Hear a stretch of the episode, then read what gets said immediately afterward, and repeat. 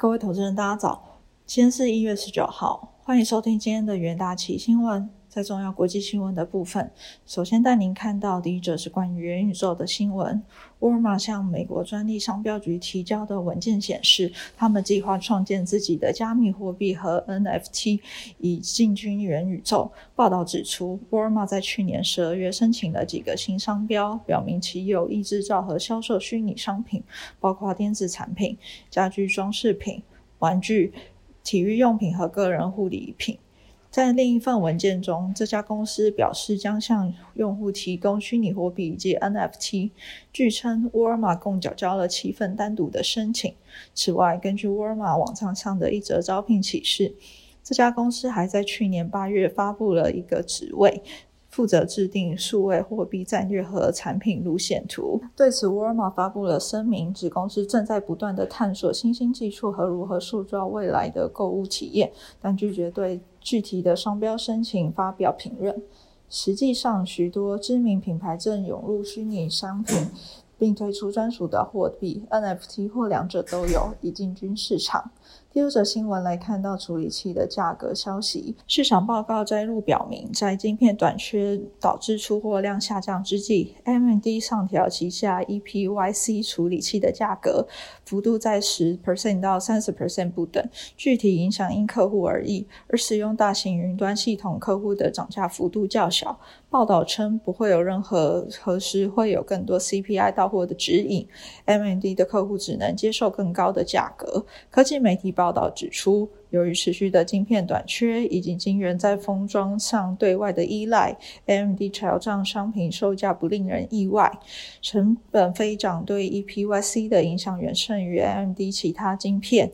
EPYC 采多晶片设计，单一晶片组里最多有九个晶粒，而供应链中几乎每个环节的制造成本都在上涨。AMD 的价格上涨可以能反映。公司将上涨的价格转嫁给客户，而不是想借此提高利润。此外，报道也提到，英特尔的产量已经逐渐扩大，从二零二二年开始，供应量估计每年增加五十 percent。但 Intel 没有提高其处理器的价格，以力保市占率不被 AMD 所夺。第三则新闻来看到中国央行的消息，中国央行下调长端和短端货币政策工具利率，这是近两年来中国货币当局首次下调逆回购和中期借款便利政策整利率，为维护银行体系流动性合理充裕，开展七千亿人民币中期借款便利 MLF 操作和一千亿。人民币公开市场逆回购操作，逆回购利率下调十十个基点至二点一 percent，MLF 利率下调十个基点至二点八五 percent。数据显示，本月 MLF 到期五千亿元。据此计算，人行此次续做增量投放两千亿元。人行降息后，中国国债现货双双大涨，其中十年期国债期货一度升零点三四 percent 至二零二零年六月以来的新高。同期现国债活跃值值利率一度跌逾两基点，随后小幅回弹。美债离岸人民币一年期远期跌至一千一百二十九点一二点，为二零二零年六月来盘中新低。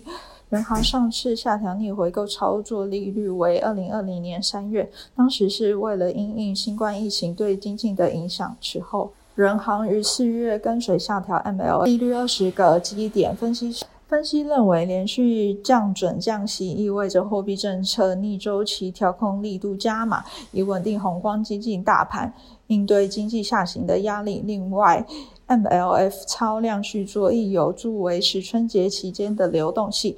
年初经济下行压力还是较为明显，加上春节冬奥将至，为确保经济开门走稳，央行还是公告先下手，特别是后续联准会升息在即，可以轻松的窗口较少。中国第四季 GDP 年增四 percent，高于预估的三点三 percent。一到十二月 GDP 年增八点一 percent，也略高于市场估值。从去年十二月全面降准以来，市场就预期中国央行将进入宽松的周期。随着去年十二月一年期 PER 走低十个基点，市场对于或许 MLF 的逆回购利率下调的预期一直在发酵。当月 CPI 和 PPI 涨幅双双回落，且低于市场预期，通膨压力疏解，为进一步货币宽松打开空间。接下来看到国内新闻的部分，首先是国内行情的部分。美股周一休市，台股十八日早盘续强，一度跨越昨日高点，达一万八千五百七十五点。不过，随着台积电获利了结卖压出笼，最终下挫。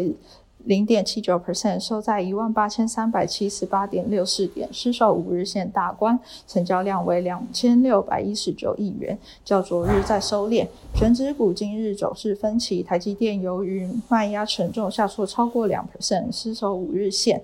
联发科也在盘下游走，红海整稳于盘上，其余如台塑、四宝也徘徊在平盘附近。金控双雄小涨表态，扮演撑盘要角。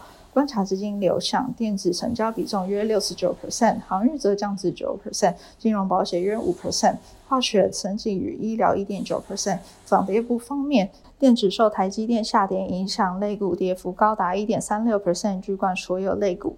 盘面焦点方面，电子通路今日再获资金青睐，展望台股。由于去年牛年封关仅剩七个交易日，法人认为，由于近日量能持续收敛，短期指数若要再上攻不易，预期将维持高档震荡格局，并提防中小型股的获利了结卖压。接下来进入到三分钟 T 股期的部分。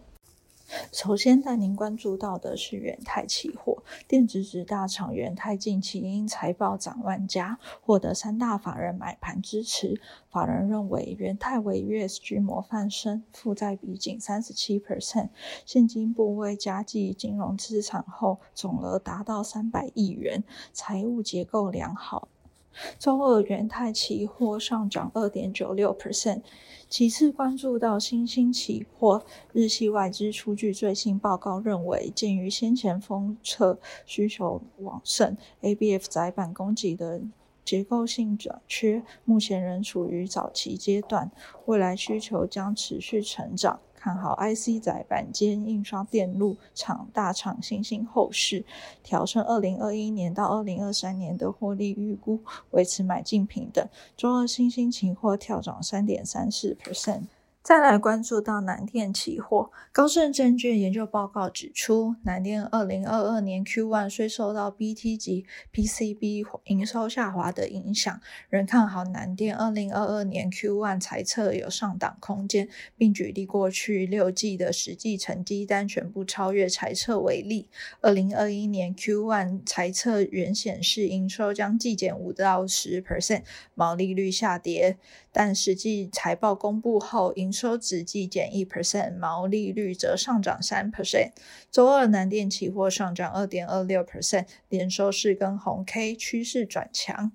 最后关注到环球金期货，环球金收购德国世创一案卡关，按照时程必须在一月三十一日完成并购，否则将。